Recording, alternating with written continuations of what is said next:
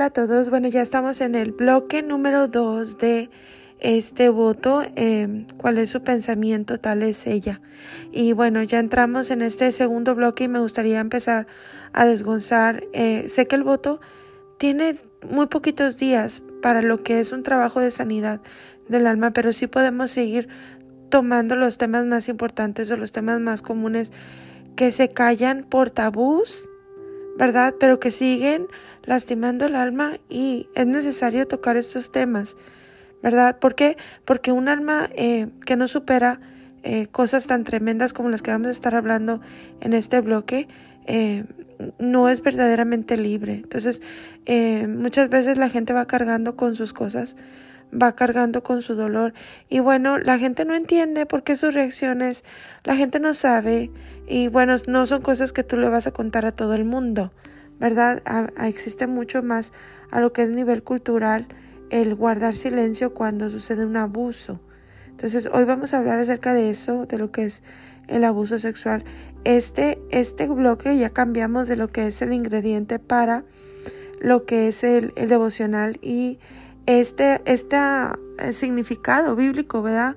Eh, yo no sé, ah, todavía algunas estaban eh, batallando un poco para conseguir lo del mirto, conseguir un jugo que fuera kosher, el jugo de uva, el que no tenga aditivos ni azúcar, porque acuérdense que es lo que no estamos consumiendo durante este voto, pero lo que tú conseguiste, si, si no conseguiste un jugo, puede ser uvas, ¿verdad? Eh, si es lo más que conseguiste. Alguien me dijo, no conseguí mirto, lo busqué por todas lados. Bueno, el Eterno sabe que lo buscaste, ¿verdad? Si no tienes para combinarlo con eso, eh, el Eterno sabe la intención de tu corazón. Entonces no te preocupes, ¿verdad? El significado bíblico de mirto dice aquí procede de un vocablo hebreo hadas, que traducido hace referencia a una especie de árbol. Se dice que este es muy común en las regiones de Israel y en el Líbano. La reina Esther, cuyo nombre en hebreo es Hadasa, tiene una connotación de mirto. Tiene un símbolo profético para darle estabilidad al alma. Eh, qué hermoso símbolo es las hojitas de mirto.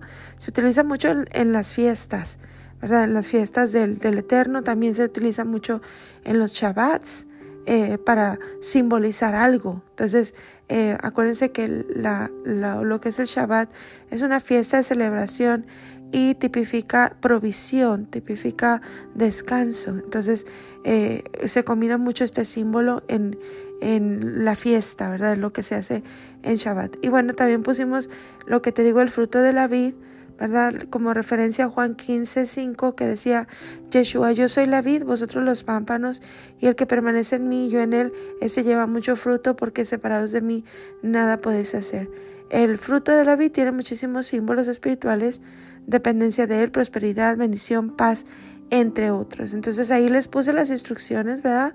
Eh, que es servir cada mañana un vasito de jugo de uva kosher con cinco hojitas de mirto, que el cinco representa la letra G, que tipifica entre muchísimas cosas lo que es la misericordia, que es lo que estamos buscando sanar y restaurar en este voto. Entonces eh, aplicamos el Salmo 7, que es una medicina que va directo al alma. Entonces eh, también les puse un tip por ahí, si tú quieres ir más allá y darle otro significado más al juguito con el mirto, puedes dejar tu, tu juguito afuera en un lugar seguro donde no le caiga nada, ¿verdad? De, de insectos y, y, dejar que caiga el rocío de la mañana, porque el rocío de la mañana tiene el símbolo de la misericordia de Dios. Sus misericordias son nuevas cada mañana. Entonces, si lo quieres hacer así, bueno, es algo muy poderoso. Y por ahí les puse algunos salmos a usar. Em, dice aquí, para cortar en la mente con el espíritu de muerte. Y ahí está el Salmo 42.5. Son códigos. Recuerda que la escritura eh, es como si como si tuvieras estos códigos que un abogado tiene para poder ir delante del trono y orar con entendimiento y, oraciones de trono, ¿verdad? Eh, y bueno, ahí te puse también esta frase tan hermosa que se utiliza mucho en las oraciones diarias de los, de los judíos que dice, yo estaré en paz, mi casa estará en paz y todo lo que poseo estará en paz. Entonces es algo muy poderoso. También la oración de sanidad del alma.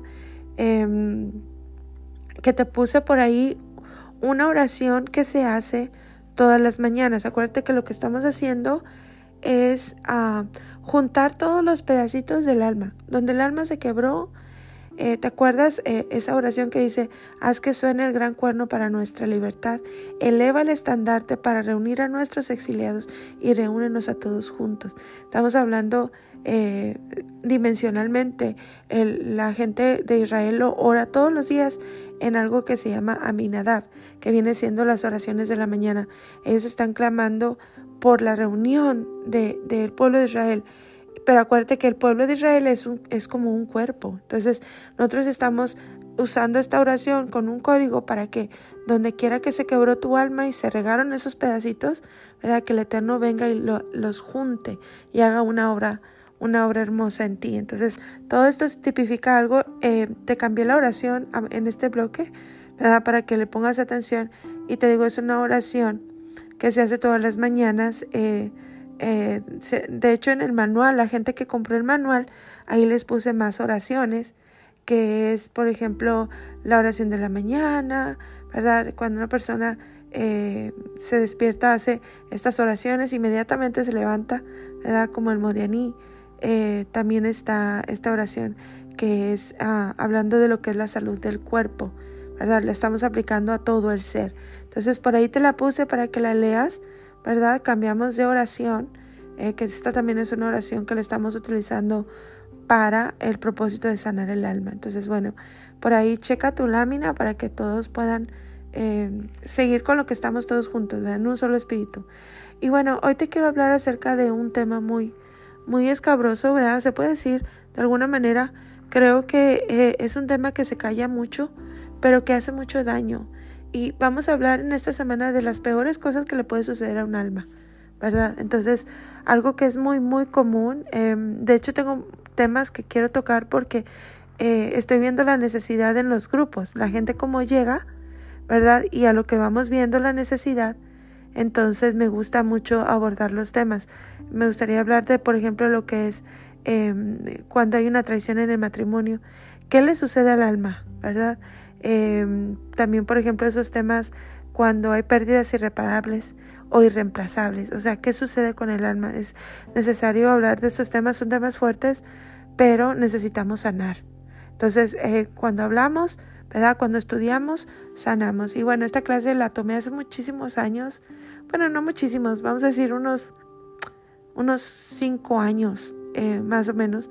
Eh, y, la, persona que estaba enseñando eh, lo desglosó muy muy bien y quiero irme por, por ese, ese, ese orden porque quedó súper explicado y quiero que podamos aprovechar eh, lo que dice la escritura y aplicarlo espiritualmente y, entender qué es lo que sucede con una persona cuando es abusada sexualmente. Entonces, hay un caso en la escritura, en el libro de Segunda de Samuel, en el verso 13, ¿verdad? Y, te lo voy a leer. Dice, ahora bien, Absalón, hijo de David, tenía una hermana muy hermosa llamada Tamar, y Amnón, su medio hermano, se enamoró perdidamente de ella. Amnón se obsesionó tanto con Tamar que se enfermó. Ella era virgen y Amnón pensó que nunca podía poseerla. Pero Amnón tenía un amigo muy astuto, su primo Jonadab, quien era hijo de Simea, hermano de David. Cierto día Jonadab le dijo a Amnón, ¿cuál es el problema? ¿Por qué debe el hijo de un rey eh, verse tan abatido día tras día. Entonces Amnón le dijo, estoy enamorado de Tamar, hermana de mi hermano Absalón. Bien, dijo Jonadab, te diré lo que vas a hacer. Vuelve a la cama y finge que estás enfermo. Cuando tu padre venga a verte, pídele que te le permita a Tamar venir y prepararte algo de comer. Dile que te hará sentir mejor si ella prepara los alimentos en tu presencia y te da de comer con sus propias manos. Entonces Amnón se acostó y fingió estar enfermo. Cuando el rey fue a verlo, Amnón le pidió, por favor, deja que mi hermana Tamar venga y prepare mi comida preferida. Mientras yo observo, así podré comer de sus manos. Entonces David aceptó la propuesta y envió a Tamar a la casa de Amnón para que le preparara algo de comer. Verso 8 dice, cuando Tamar llegó a la casa de Amnón, fue a donde él estaba acostado para que pudiera verla mientras preparaba la masa. Luego le horneó su comida preferida, pero cuando ella le llevó la bandeja, Amnón se negó a comer y le dijo a sus sirvientes salgan todos de aquí. Así que todos salieron. Entonces le dijo a Tamar ahora trae la comida a mi dormitorio y dame de comer aquí. Tamar le llevó su comida preferida, pero cuando ella comenzó a darle de comer, la agarró y le insistió ven, amada hermana, acuéstate conmigo. Verso 12 dice, no, hermano mío, imploró ella, no seas insensato, no me hagas esto. En Israel no se hace semejante perversidad. ¿A dónde podría ir con mi vergüenza? Y a ti te dirán que eres uno de los necios más grandes de Israel. Por favor, simplemente habla con el rey y él te permitirá casarte conmigo. Pero Amnón no quiso escucharla y como era más fuerte que ella, la violó. De pronto el amor de Amnón se transformó en odio y la llegó a odiar aún más de lo que la había amado. Vete de aquí, le gruñó. No, no, gritó Tamar, echarme de aquí ahora es aún peor de lo que ya me has hecho. Pero Amnón no quiso escucharla, entonces llamó a su sirviente y le ordenó echa fuera a esta mujer y cierra la puerta tras de ella. Así que el sirviente la sacó y cerró la puerta detrás de ella. Tamar llevaba puesta una hermosa túnica larga, como era costumbre en esos días para las hijas vírgenes del rey. Pero entonces ella rasgó su túnica y echó ceniza sobre su cabeza y cubriéndose la cara con las manos se fue llorando. Su hermano Absalón la vio y le preguntó ¿Es verdad que Amnón ha estado contigo? Bien, hermanita, quédate callada por ahora, ya que él es tu hermano, no te angusties por esto. Así pues, Tamar vivió como una mujer desconsolada en la casa de su hermano Absalón. Cuando el rey David se enteró de lo que había sucedido, se enojó mucho. Absalón nunca habló de esto con Amnón, sin embargo lo odió profundamente por lo que había hecho a su hermana.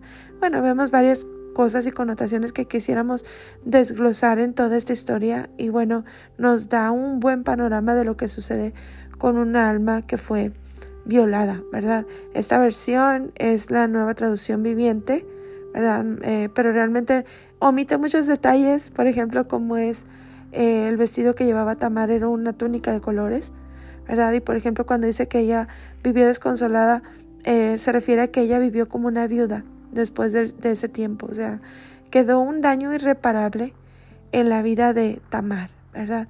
Y bueno, si tú miras el significado de Tamar, en hebreo es palmera, fuerte, ¿verdad? ¿Cuáles son las connotaciones de una palmera que es fuerte, es firme, es erguida, ¿verdad? Eh, que tiene raíces profundas, ¿verdad? Entonces, em, nosotros tenemos que ir cambiando los conceptos de acuerdo a la escritura, de acuerdo a la Torah, porque a veces nosotros cuando alguien es abusado, eh, como que solemos medir la gravedad del asunto, ¿no? O sea, pues si fue que, que hubo una penetración o no hubo, eh, o hasta dónde llegó. Entonces, eh, lo que nos dice la Torah, cuando una persona sufre una violación sexual, no es solamente completar el acto sexual, sino que comienza desde que se hace en la mente, ¿verdad? Cuando una persona la violan, lo primero que se preguntan es, es esa pregunta, bueno, ¿hasta dónde pasó, verdad? Pero eh, el daño es irreversible en el alma porque se violentó la mente, ¿verdad? Y es, lo que está pasando, por ejemplo, en este, en este tiempo, cuando los niños tienen, por ejemplo, el acceso a los celulares o a las tabletas. Eh, no sé si tú te ha pasado, este, de hecho, creo que es una pregunta que tú deberías de tener mucho cuidado en hacer con tus hijos en el momento adecuado, con mucha sabiduría, si ellos han visto esos pop-ups, vamos a decirlo, cosas como pantallas que se abren eh, de escenas pornográficas y todo eso. Todo eso es el oponente trabajando en las mentes de los niños. ¿Por qué? Porque cuando una mente ve cierto tipo de escenas sexuales o lo que es este esa interacción, ¿verdad? La mente de los niños no tiene la madurez para manejarlo y ahí ya hay una marca en el alma. Así de frágil es el alma. Entonces imagínate cuando hay un, una violación, ¿verdad? Constante, una violación de la mente. Hay mucha gente que, eh, dependiendo de las culturas, eh, pone a ver a los niños pornografía o dice para prepararlos para la vida, pero realmente si tú te das cuenta en la Torah, esto es algo muy delicado, o sea, eh, hay muchas connotaciones, entonces hay que em, pedirle al Eterno la sanidad, ¿verdad?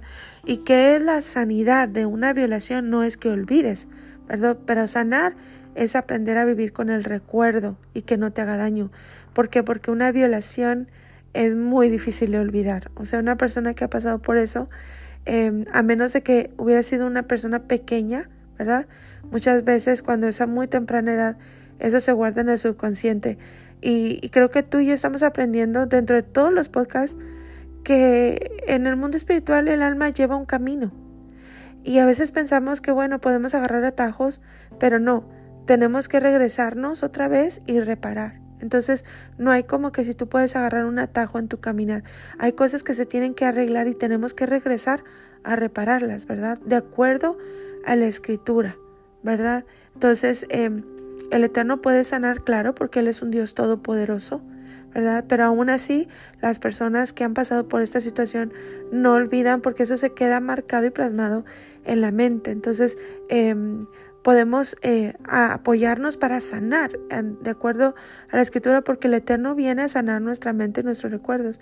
Eh, pero realmente lo que sucede en una violación es que el fruto de una violación en la mente es locura, es desestabilidad mental, ¿verdad? Tanto en la persona que violó como en la persona abusada, porque espiritualmente lo que pasa en una violación es una ligadura almática al violador. Entonces, ahí vamos viendo, ¿verdad? Porque a veces el mundo toma muy ligero eh, el, estar con una persona y con otra, pero realmente la escritura nos habla de, de lo que sucede espiritualmente. Entonces, el impacto en el alma eh, hace que la mente entre en un estado de desestabilidad. Yo me acuerdo cuando era más chica, yo veía a una mujer siempre donde vivíamos en el área, era, era la, como quien dice, tú sabes, en cada lugar hay como un loco, ¿no? Y ella siempre pasaba, siempre pasaba y pobrecita toda desaliñada, hable y hable y hable, maldiciendo, maldiciendo, maldiciendo. Eh, ella se llama, creo que todavía vive. Eh, las chicas que están aquí en el voto, que me conocen desde tiempo y que viven en aquella área, eh, ella se llama Tere.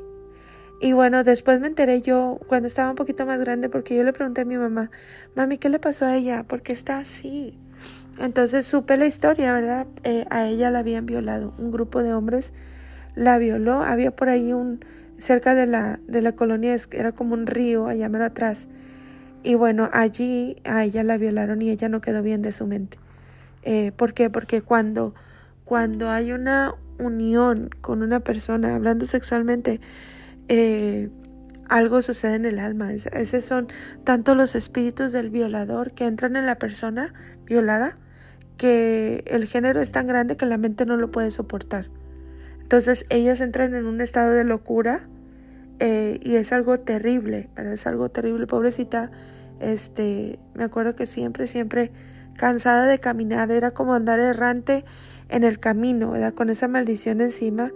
Em, y eso, eso es lo que sucede. Almáticamente, ¿verdad? Empiezan lo que son las ligaduras de impiedad y traen toda esa, esa reacción. La mente no está en sí, fue demasiado, ¿verdad? Tanto espíritu que, que su mente no lo pudo soportar. Es como la persona que va y este busca, por ejemplo, la ayuda de un brujo eh, y trae espíritus de las regiones celestes que su mente no puede soportar. Por eso hay gente que después de hacer este tipo de cosas, ¿verdad? no queda bien de la mente. Entonces, si tú estudias la Torah, te das cuenta que las dos líneas para que se haga una iniquidad de generación en generación, ¿verdad? Son dos puertas.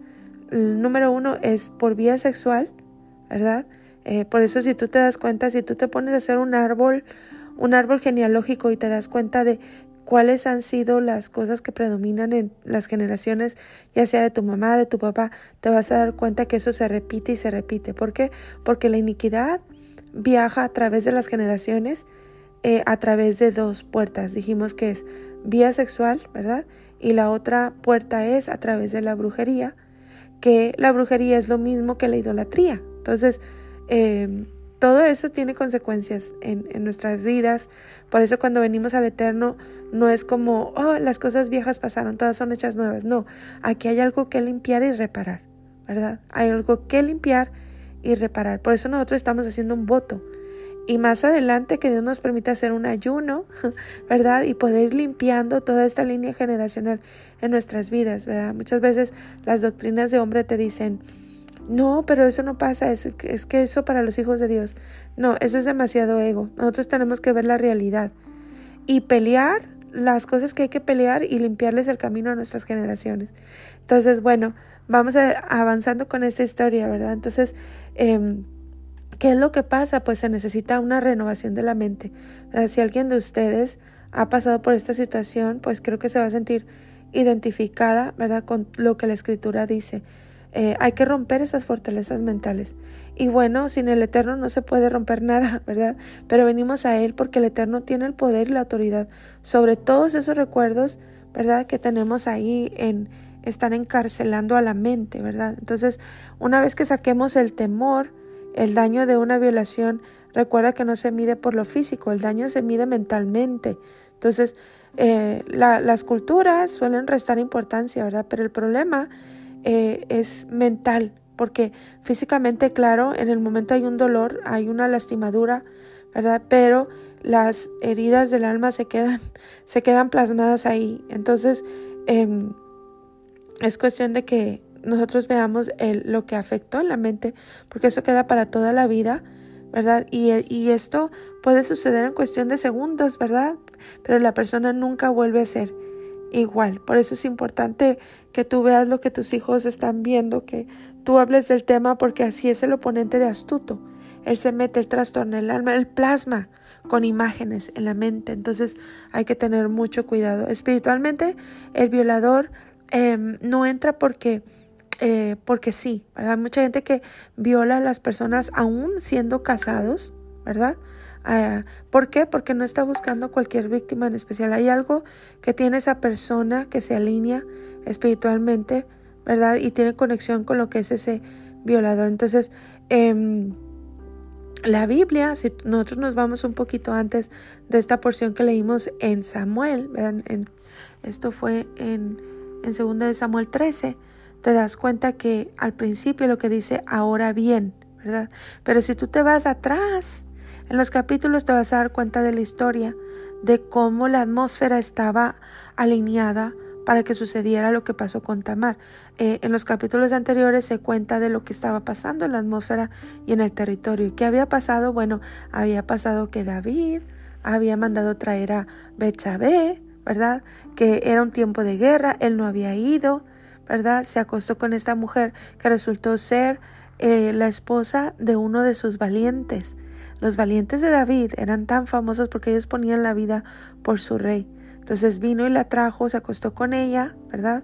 Ahí entró es todo lo que es el, el género del abuso. Ahorita lo vamos a ver más adelante, ¿verdad? Y después, ¿qué pasó? Ella quedó embarazada lo mandó traer de la guerra para que disimular y ocultar lo que había pasado y que se acostara su esposo con ella, pero él no quiso por lealtad al ejército que estaba peleando en la guerra. Y al final David manda una carta con su mano al general del ejército para que lo pusieran al frente de la batalla y eh, que muriera. Y así pasó. Entonces vemos cómo Dios eh, vino con David eh, a través de Natán el profeta lo confrontó, eh, vimos que aunque David se arrepintió, ¿verdad? Porque entró todo lo que es el género de abuso, el género de muerte, ¿verdad? Eh, aunque David se arrepintió, eh, sufrió las consecuencias, el bebé murió, y bueno, la, la como quien dice, el karma o, o lo que la casa de, de David empezó a cargar fue que Dios le dijo que la espada no se apartaría de su casa. Y bueno, lo vemos más adelante, pero ahí es donde dice este capítulo 13, ahora bien, o sea, está hablando de que algo estaba sucediendo en la atmósfera y bueno, resultó en todo esto, ¿verdad? Lo que estamos hablando ahorita de esta, eh, de esta violación a Tamar, ¿verdad? Entonces, em, es importante ver porque eh, créeme que esto se va formando en una atmósfera, ¿verdad? Entonces, aunque, aunque David fue perdonado, ¿verdad? Y bueno, el error que cometió esta mujer también le llevó a encontrarse con el Eterno. Eh, y, bueno, al final la hizo su esposa eh, y el hijo eh, que tuvieron después, pues tomó el reino. O sea, el Eterno perdona, pero hay consecuencias que se pagan. Entonces, los sabios cuentan, ¿verdad? Que cuando ella tentó al rey, David la mandó a buscar y la entró en el palacio y bueno, pues David cometió adulterio, ¿verdad? Entró todo este desorden sexual en su casa, en su familia, este género de abuso, porque fue un abuso de confianza, abusó la amistad y entraron muchas cosas, ¿verdad? Dentro de, del reino. Acuérdate que la maldición no viene sin causa. Entonces, em, el género que entró, ¿verdad? Cuando él, él violó la amistad, él abusó del amor de su hijo, hacia él, perdón, de su amigo hacia él, su amigo que se llamaba, ahorita me recuerdo el nombre, pero este era uno de los valientes de David, hermosos, hombres que ellos peleaban por su rey, ¿verdad? Eh, y bueno, eh, el género del abuso trae consecuencias también en el, sexo, ¿verdad? Porque trajo muerte y trajo abuso eh, después de este pecado que cometió David, empezaron a suceder cosas en la vida de los hijos de David. Y bueno, el Eterno deja en claro em, eh, cómo está la historia, ¿verdad? Eh, este valiente se llamaba Urias Eteo. Ese era el nombre. Y bueno, la atmósfera en ese momento, cuando dice ahora bien, o sea, no es que Dios le falló a David, esa frase tipifica que esto había sucedido y David había permitido que todos estos géneros entraran en el reino. Entonces, eh, Tamar, vemos a Tamar, eh, su nombre significaba palmera, entonces no había un problema con ella, pero el problema es que estaba plantada en un territorio y en una atmósfera completamente contaminada. Entonces, eh, la escritura nos dice que Amnón no era un amor puro, sino que era una obsesión. Entonces hubo un abuso, no se amó como se ama con un amor limpio. Entonces dice que hasta se enfermó. Entonces la manera de amar no es la manera correcta, sino que en la mente de él era una locura. Entonces eh, te digo, ¿cuántas veces ves a personas que violan a otras personas y tienen, em, tienen esposos, tienen cónyuges, ¿verdad? Pero... Em, detrás de un abusador se mueven muchísimas cosas. O sea, lo que, lo que viene a excitar a una persona es el miedo eh, sobre la otra persona y el dominio. Entonces, em, cuando vemos en la escritura, vamos a esta porción, en 2 Samuel, en el verso 2 dice, Amnón se obsesionó tanto con Tamar que se enfermó. Ella era virgen y Amnón pensó que nunca podría poseerla, ¿verdad? Bueno, detrás de, de un violador hay una persona con baja autoestima una persona que no tiene suficiente confianza en sí mismo y tiene su, su autoestima por el piso. Entonces vemos ahí que viene Jonadab eh, y una de las características era que era astuto. ¿Recuerdas que eh, una de las características del oponente es que él tiene astucia? Entonces em, él no puede crear, pero es astuto y el Eterno nos llama a nosotros a ser astutos y sagaces también. ¿Por qué? Porque el oponente es astuto. Entonces, aquí en la escritura está hablando la voz de un demonio realmente. O sea, le ayuda a planear y buscar el momento preciso em, porque la persona eh, que quiere hacer esto, ¿verdad? Es una persona enferma, es una persona obsesionada y la mente no está en una posición correcta, la mente está totalmente descontrolada. Entonces, eh, por lo regular, ¿verdad? Esto es, esto es lógico, un violador está enfermo en su mente, por eso es que eh, la manera de poder matar o ayudar a un violador es denunciarlo. ¿Por qué? Porque esa persona, una vez haciéndolo, no se va a arrepentir hasta que no se le ponga freno. Entonces, así espiritualmente se mata a un violador, exponiéndolo o denunciándolo, ¿verdad? Porque la llave para que él siga violando es el miedo y es la manera de cómo mantener a su víctima cautiva. Entonces cuando se protege al violador es seguir alimentando esos demonios que lo están utilizando. Entonces eh, la manera de ayudarlo, entre comillas, es, denunciando. Pero si tú te fijas cómo el oponente trabaja, porque por lo regular una persona que es abusada, em, tiene mucho miedo, tiene mucho temor, em, hay muchos pensamientos que la, que la sobajan, ¿verdad? Y que no la hacen sentir fuerte, sino que queda muy eh, devastada. Entonces, fíjate el plan del oponente, ¿verdad? Porque el violador no recibe ayuda mientras que la persona violada guarda silencio. Entonces, en el verso 6 vimos que él se hizo el enfermo, ¿verdad? Vino David, ¿verdad? Y, bueno, total que mandaron a Tamar, ¿verdad? Entonces, em, vemos un poquito aquí en el verso 12 y ahí es donde te digo que vemos el miedo de la víctima. ¿Verdad? Porque ella dice, no, hermano mío, imploró ella, no seas insensato, no me hagas esto, en Israel no se hace semejante perversidad. Y esto es precisamente lo que alimenta a una persona abusadora, ¿verdad? Em, este, este empoderamiento encima de otra persona. Entonces, eh, ella le entra el miedo, ¿verdad? Y, le dice, ahí no hagas esta locura. Y bueno, esa misma locura la vemos más adelante en la reacción de, Tamar, ¿verdad? Pero ella tiene vergüenza, ella tiene miedo, ¿verdad? Y se va a sentir muy culpable. Eh, ella se va a sentir que ella provocó esto.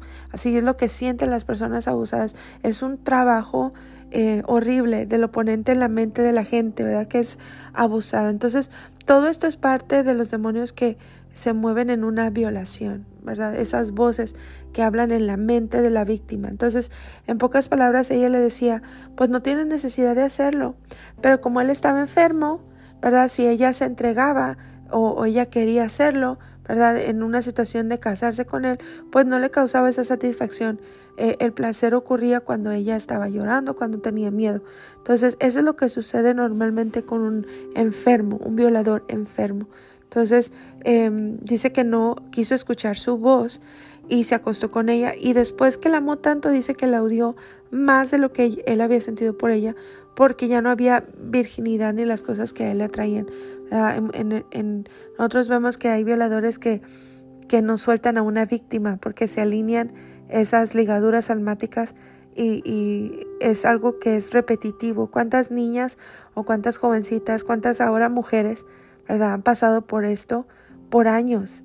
Y el silencio es lo que ha aumentado o ha alimentado este espíritu de la persona abusadora. Entonces, Em, dice que él sacó a los sirvientes para que la sacaran porque desapareció el deseo y el amor por ella. ¿Por qué? Pues el objetivo que él quería se cumplió. Entonces, em, te digo, sucede mucho que, que esto muchas veces es repetido y con la misma víctima. ¿Por qué? Porque como la víctima no tiene fuerza y queda abatida y débil, em, pero el violador nunca va a cambiar hasta que sea expuesto. Entonces, cuántas consecuencias de una violación, ¿verdad? Cuántas, si tú lo miras ahorita en el mundo, o sea, por lo regular, hay muchas razones que una persona, eh, vamos a decir, se declara homosexual, pero la mayoría de esos casos es por una violación, ¿verdad? Porque eh, entra, entra toda esta confusión en la mente. ¿Cuántas veces hay violación a, niños y niñas? Entonces entra todo esto este, en la mente, en el alma, ¿verdad? Y bueno, dice que ella estaba usando una túnica multicolor y es la misma, ¿se acuerdan? Cuando Jacob le regaló esa túnica a su hijo José el Soñador. Entonces, ¿qué tipifica esa túnica de colores? Espiritualmente o según la Torah es un símbolo de las promesas de Dios sobre, sobre tu vida. Entonces, eh, también otro símbolo que tiene, quiere decir, mis ojos están puestos en ti. Entonces, eh, dice la escritura, ¿verdad? En la otra versión, que así era como vestían las princesas que eran vírgenes. Pero dice que echaron a Tamar de la casa y entonces ella, eh, como símbolo de dolor, puso cenizas en su cabeza. Entonces dice que rasgó su túnica de colores. Imagínate qué dolor, ¿verdad? Se perdió la esperanza puso su mano, dice, sobre la cabeza. O sea, ¿qué quiere decir eso cuando la escritura nos habla de eso? Quiere decir que ella perdió el control de sí misma y salió llorando de dolor. Entonces, te fijas cómo tiene un símbolo y un significado y la escritura nos habla y nos dice la gravedad del asunto. Dice que permaneció viuda en la casa de su hermano Absalón em, porque cuando una persona... Eh, viola a otra persona entra ese espíritu de muerte. Por eso el día de hoy estamos orando contra ese espíritu de muerte en las porciones que te puse en el devocional, ¿verdad? Entonces, la persona em, que violan, pues hay una muerte almática y, dice ahí que se quedó dos años con Absalón, eh, con ese dolor en su mente, ¿verdad? Y después vemos más adelante cómo Absalón busca la manera y mata a Amnón, ¿verdad? Entonces, todos esos géneros que metió David en el reino se están viendo reflejados en la vida de sus hijos, ¿verdad? Como una iniquidad, recuerda las puertas de la iniquidad, ¿verdad? Entonces, la consecuencia del abuso eh, era la sentencia sobre la casa de David, que la espada no se apartaría de su casa. Y después vemos más cosas que pasaron en la familia de David, eh, vemos cómo, cómo Absalón quiso arrebatar el reino a su papá, o sea, hay un resentimiento, porque David al final te fijas que él no hizo nada para poder defender de alguna manera o sanar a su hija. Entonces eh, vemos toda esta, se puede decir género, ¿verdad? O línea de abuso, ¿verdad? Vemos ahí cómo se entró en el reino el abuso físico, el abuso emocional, abuso de confianza, abuso verbal, ¿verdad? Por eso cuando venimos a la escritura, Moisés desgonza los mandamientos para que tú entiendas que no es tan literal, sino que, por ejemplo, cuando una persona mata a alguien, no es solamente encajarle un cuchillo, sino calumniar a esa persona, envidiarla, o sea, cada cosa que viene en la escritura tiene eh, un significado dimensional y nosotros tenemos que aplicarlo en todas las áreas. Entonces, eh, esto era lo que estaba pasando, ese género, ¿verdad? Estaba alineado con todo lo que tipifica el abuso y también vemos que el otro género que estaba imperando en el reino de David era ese género de muerte, ¿verdad? Y para nosotros que es, puede ser muerte en los negocios, muerte en los embarazos, muerte en los planes, muerte en los proyectos, o sea, tiene muchas connotaciones cada cosa que la escritura nos dice. Entonces, cuando violan, pues hay que hacer una sanidad completa, ¿verdad? Emocional y sentimental, porque el alma tiene toda esta parte, ¿verdad? Son cuatro partes que es como quien dice el cuatro, tipifica el todo, ¿verdad? Y el alma tiene, dijimos, emociones, sentimientos, sentidos y voluntad, y forman lo completo del cuerpo y del, del ser. Están radicados en el alma, por eso una persona que fue abusada hay que sanarle el alma. Claro que hay un daño físico, como lo dije, pero el problema es más que físico. Entonces, eh, eso marca tu carácter, marca tus actitudes, tus reacciones, marca la manera de cómo tú ves la vida. La mente son como unos lentes por los cuales a través tú ves la vida. Por eso dice el título de este voto, cuál es su pensamiento, tal es ella. ¿Qué estamos haciendo a través de hablar de todos estos temas? Abrirle al panorama y poder ser libres, ¿verdad? Entonces, bueno, la persona sufre más mentalmente que físicamente. Y, y bueno, ¿qué hacemos con una persona que fue violada? La manera de tratar a esta persona es es tratarla como si no tuviera estabilidad mental, como si fuera una persona que está loca, ¿verdad? Eh, aunque se vea que ella se ríe, que es muy normal, que está muy tranquila, ¿verdad? y que se comporte como que nada pasó, hay una desestabilidad mental. Entonces, em, te voy a pasar así, así como yo lo aprendí, como me enseñaron los rabinos, los sabios, mis maestros, ¿verdad? Eh, ellos aplican la medicina, lo que es la escritura. Entonces se aplica Salmo 1 del 1 al 3, ¿verdad? Porque dice la escritura, ese salmo es muy poderoso, ya lo hemos usado en este voto, ¿verdad? Pero el Salmo 1, 1 al 13 tiene muchas connotaciones, ¿verdad? Entonces, em, ¿qué es lo que hacemos? Eh, hay que aplicar una, la medicina bíblica. Acuérdate que nosotros eh, buscamos la sanidad. Eh, hay muchas cosas que hacemos en el cuerpo ¿verdad? Como lo estamos haciendo ahorita, que estamos eh, sanando nuestra mente, ¿verdad? Nuestro cerebro, estamos apoyando, pero también hay una medicina para el alma. Entonces, eh, aplicamos este salmo, Salmo 1 del 1 al 3, y cuando la persona eh, vio la otra, pues anduvo en consejo de malos, ¿verdad? Eh, Jonadaba aconsejaba a Amnón cómo violar a su hermana.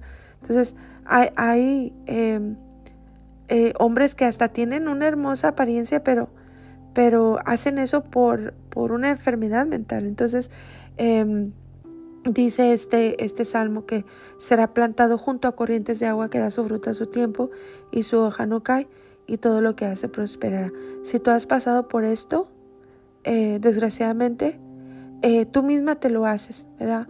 O si es una hija tuya, un hijo, bueno, tú se lo haces. Tiene que ser una persona que ame a, a esta persona que pasó por esto ¿verdad? Porque no, no vas a buscar una persona que está haciendo lo mismo, ¿verdad? Que está eh, pues haciendo chisme o haciendo cosas porque es una persona que está, como dice el Salmo 1, sentada en silla de escarnecedores. Estamos buscando un siervo de Dios, si es que existe, ¿verdad? O tienes a la mano, si no tú misma hazlo para que pueda aplicar esto sobre ti, ¿verdad? Tiene que ser una persona que ama y le desea lo mejor a la persona que pasó por un abuso, ¿verdad? Entonces, eh, Dice aquí en el Salmo que la ley de Hashem está su delicia y en su ley medita de día y de noche. ¿Verdad? ¿Cómo se ministra? Bueno, em, aquí ahí, quiero que lo anotes, ¿verdad? No sé si tienes eh, una, un papelito, creo que todos tienen su diario devocional, pero esto es una medicina para el alma, ¿verdad? Entonces dijimos, busca una persona que ore por ti, si no, si es tu hijo, tu hija, tú oras, ¿verdad? Y tiene que ser una persona que tema a Dios. No significa que sea perfecta, pero una persona que tema a Dios, que se comete errores, pero se arrepiente y es una persona justa, ¿verdad? Entonces, en el libro de Génesis, en el capítulo 34, se da la orden, te lo voy a dar literal como yo lo aprendí, ¿verdad? Como lo enseñaron los sabios. Dice, el libro de Génesis capítulo 34 da la orden que está prohibido violar o abusar. Y lo dice Deuteronomio 22, del 13 al 29, nos habla directamente en contra de obligar a una mujer a tener un encuentro sexual o a una persona contra su voluntad. Entonces se agarran esos versículos para llevarlos delante del Eterno y se dice al Eterno delante del trono de la gloria, eh, y empiezas a orar, Padre, me sucedió esto y esto según tu palabra en Génesis 34, ¿verdad? Tú pronuncias lo que dice Génesis 34 y lo que dice Deuteronomio 22 del 13 al 19 habla de las consecuencias. Entonces, tú lees estos versículos, ¿verdad? Y aquí dice, Padre, aquí dice la Torah que hay un castigo y hay un pago de la persona que abusa a otra persona. ¿verdad? Entonces, ¿dónde está el código o dónde está la palabra rema? Está en Deuteronomio 22, del 28 al 29, ¿verdad? Eh, Levítico 15, 16 al 18, para sacar del cautiverio. Está hablando de las, de las mujeres cuando fueron llevadas cautivas, ¿te recuerdas? Entonces, esta porción te sirve como código. También pronuncia lo que es Zacarías 14, 2, Deuteronomio 22, 28. Antes em, de que la persona fuera violada, la persona era una palmera. Y es la violación la que viene a, tirar al piso a la palmera porque la corta, eh, le quita la firmeza ¿verdad? Y le quita la profundidad espiritual. Entonces, em, hay que aplicar esto en el alma. Entonces, ¿qué hay que hacer? Vamos a preparar un aceite de olivo, ¿verdad? ¿Se acuerdan así como prepararon las chicas que prepararon su aceitito para ungirse? Bueno, un poquito de aceite de olivo con una ollita em, calientita, ¿verdad? Empezar a, poner eh, aceite. Tú, tú mides la cantidad y luego después de echas una cucharadita de canela, sigues sigues meneando otra cucharadita y otra cucharadita. Van a ser tres cucharaditas de canela. Le pones tres montoncitos de clavos de olor, ¿verdad? Y se va a formar como una masita. También algunos rabinos dicen que puedes echar un poquito de sal, porque cuando una persona pasa por esto, eh, queda muy débil. Y si tú te fijas en la escritura, la sal, entre todos sus significados, tipifica firmeza. Entonces, cuando esté calientita, la pasas por todo el vientre, lo más calientito que aguantes, y, trata de hacértelo de noche para que pongas una venda encima y te duermas así, y al siguiente día te bañas. Entonces, mientras te lo estás colocando, dices estos versículos, ¿verdad? Y perdonas, ¿verdad? Se oye muy fácil, y perdonas, ¿verdad? Créeme que a veces hay perdones que se llevan años o se llevan meses. No deberían de durar años porque acuérdate que que la prueba tiene que ser momentánea, pero créeme que hay cosas que solamente el Eterno puede hacer por ti. Y las cosas que tú no puedes hacer por ti, tú se las presentas a Él y le dices, Padre, yo sé que tengo que perdonar, pero no puedo, entonces quiero que tú lo hagas por mí, ayúdame, porque lo único que el Eterno busca es tu voluntad. Entonces, eh, hazlo de esa manera, eh, no hay nada más que hacer, ¿verdad? Dicen los rabinos. Y si la persona es menor de edad, le haces todo y esperas un tiempo antes de hablarle sobre el perdón para que no se fortalezcan esas ligaduras de impiedad. Entonces, em, se oye muy fácil, pero créeme, una persona que, eh, lo dijimos en uno de los podcasts, cuando es picada por una serpiente o por un escorpión, la picadura no lo mata. Lo que lo mata es el veneno, que no lo sabe procesar el ser. Entonces, la falta de perdón, el odio, la rabia, el resentimiento eh, y todo eso em, es un veneno que te va a, a carcomer tu alma. Entonces, por eso dicen los rabinos, perdonas, no hay nada más que hacer, porque al final no creas que el Eterno no mira tu dolor, hay una consecuencia. Y créeme que la justicia divina llega. Y aunque el, Eterno ame tanto a esa persona, ¿verdad? Que cometió ese error, así como amaba David, el dulce cantor de Israel. Aún así, el dulce cantor de Israel vio las consecuencias de sus actos y de lo que hizo. Pero eso no te toca desearlo a ti, ¿verdad? Muchas veces la justicia de Dios no se lleva a cabo porque cuando se lleve a cabo el alegrarte de ello, eso te va a traer a ti una consecuencia. Entonces, por amor a ti, a veces el Eterno no hace justicia hasta que tú puedas madurar y crecer y perdonar, para que el, las consecuencias de esa persona no te contaminen nomás a ti, porque te puedes alegrar de lo que le sucede a esa persona. Entonces, créeme que el Eterno mira tu dolor y hay sanidad, es posible en su presencia. Así que bueno, nos vemos hasta el próximo podcast y te dejo orando en la presencia de Dios. Creo que tienes tarea que hacer y bueno, hay que sanar el alma, hay que sanar los recuerdos, ¿verdad? Eh, yo te deseo, eh, me da tristeza si has pasado por eso, ¿verdad? Pero deseo que el Eterno te sane y que puedas vivir con ese recuerdo pero sin dolor y darle la vuelta a esa terrible experiencia y ser muy resiliente, ¿verdad? Y eh, claro que sí, esperar la justicia divina, eh, pero a ti te toca sanar, toma la responsabilidad de sanar. Acuérdate, tomar la responsabilidad no es tomar la culpa. Abrazos.